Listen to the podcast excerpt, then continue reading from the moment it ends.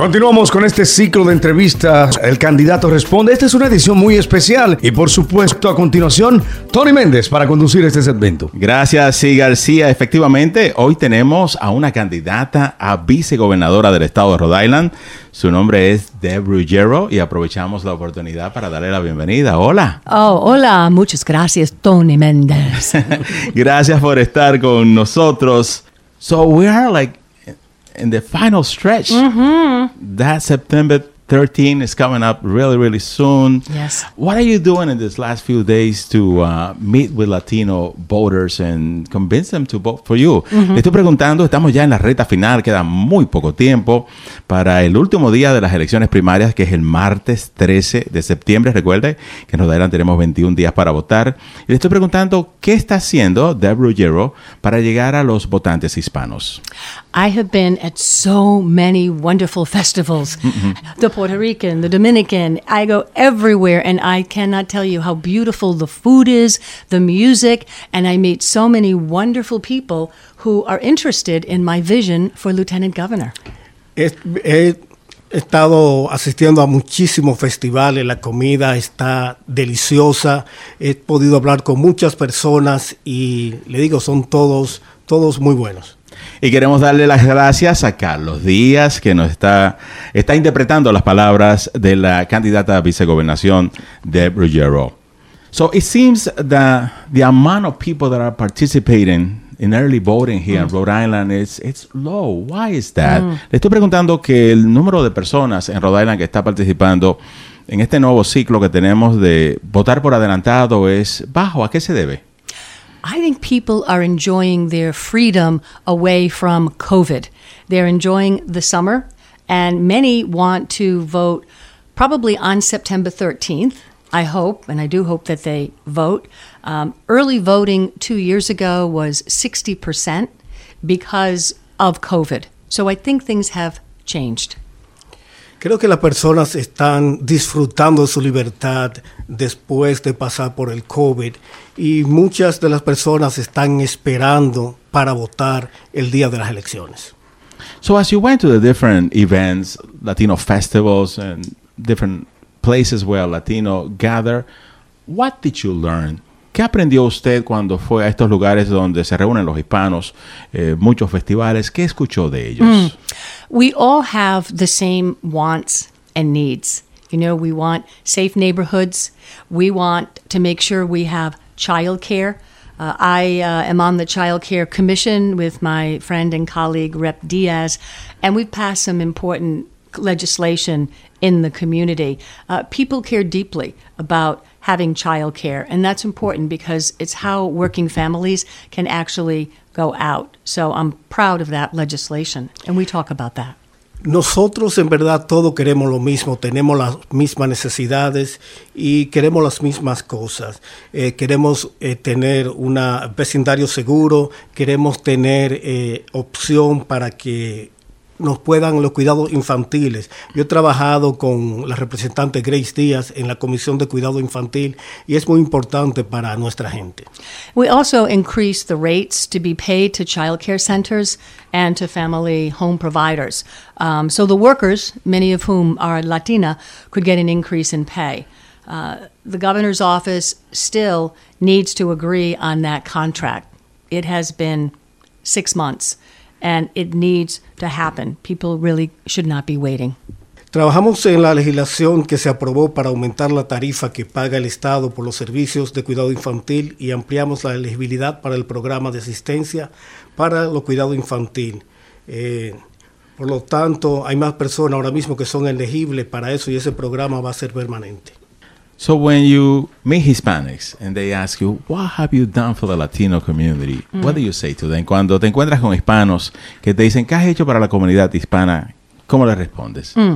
Well, I talk about, uh, as I said, expanding, you know, increasing the rate that the state pays for child care services so that people who make uh, right now $46,000 or less can access child care, and it's on a sliding scale, uh, 2 to 7%.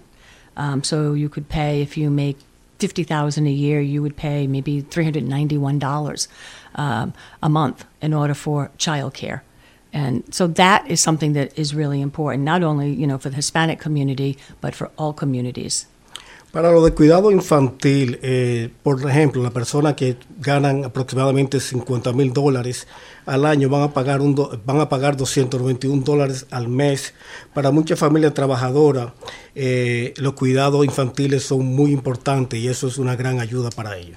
We also expanded uh, health care coverage for all children, regardless of immigration status, in the state of Rhode Island through RIte Care, and that's really, really important Ex- that children have um, that. Expandimos el seguro para los, los niños a través del RIte Care aquí en el estado de Rhode Island. No importa su estado eh, migratorio, todos los niños tienen seguro médico. Y eso es muy importante.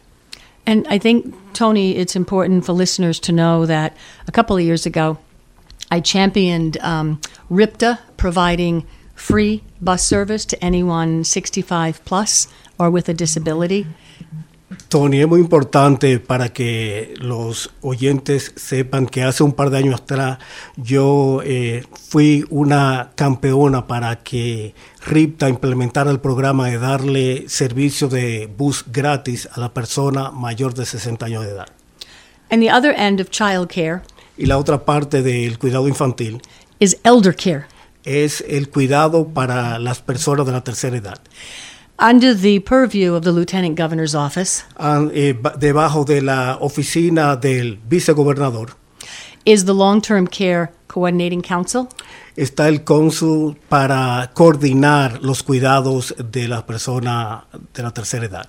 which helps our parents and grandparents age in place. Eso ayuda a nuestros padres y nuestros abuelos. We have not seen any policy or legislation No hemos visto ninguna póliza o legislación in over a decade.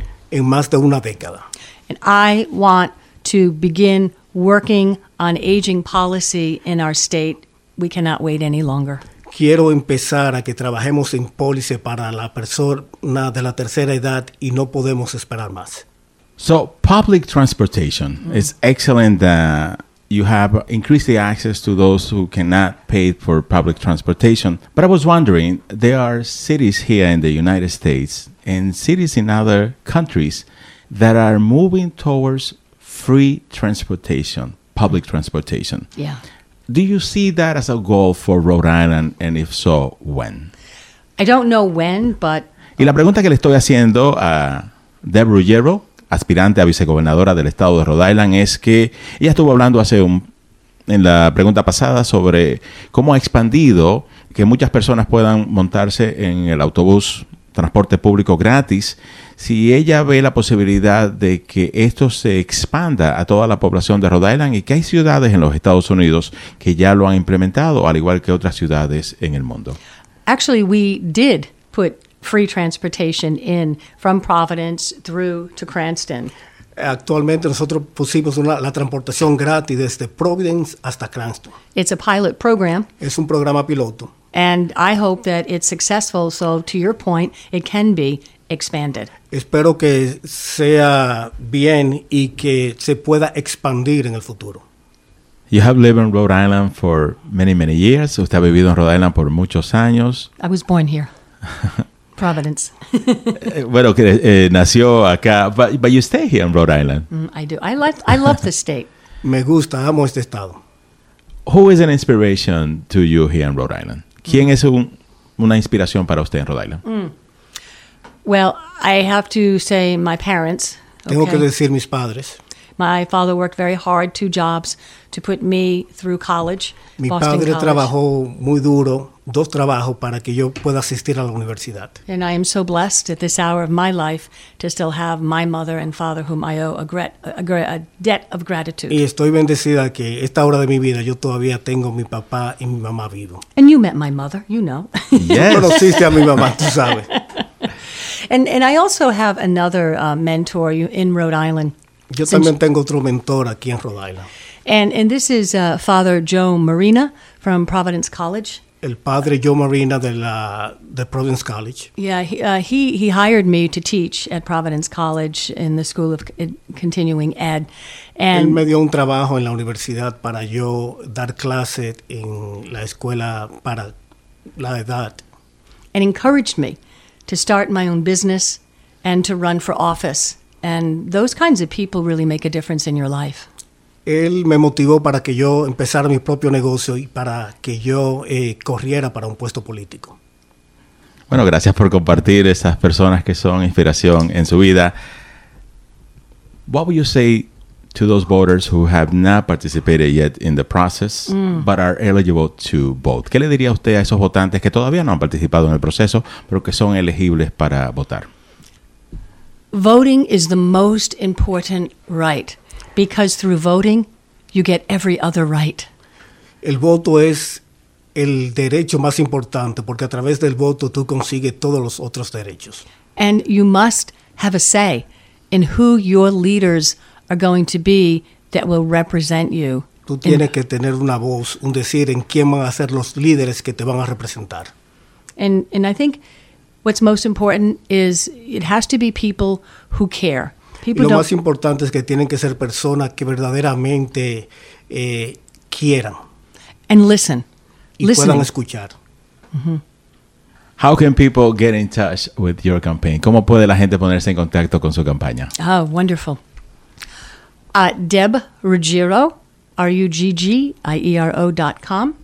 Uh, my email is there. I will give my phone number if you wish Yes. 401 423 0444. And I would love to hear from you. Me pueden llamar a mi número de teléfono 401-423-0444 y me gustaría escuchar de ustedes. especially if you've got really good recipes. Especialmente si tienen recetas deliciosas. Do you like to cook? I love to cook. That mm. is my big passion. I've got some wonderful, wonderful recipes. I make a great broccoli rabe. Me encanta cocinar, esa es mi pasión. Yo tengo una receta maravillosa, broccoli rabe and lobster fra diavolo. Y lobster fraleado. Muchísimas gracias a Deb Ruggiero. Ella aspira a ser vicegobernadora del estado de Rhode Island. Y gracias también a Carlos Díaz por interpretar al español las palabras de la representante estatal Deb Ruggiero, que ahora quiere ser vicegobernadora de Rhode Island. Gracias. Muchas gracias, Tony, and muchas gracias, Carlos. Ciao. Gracias.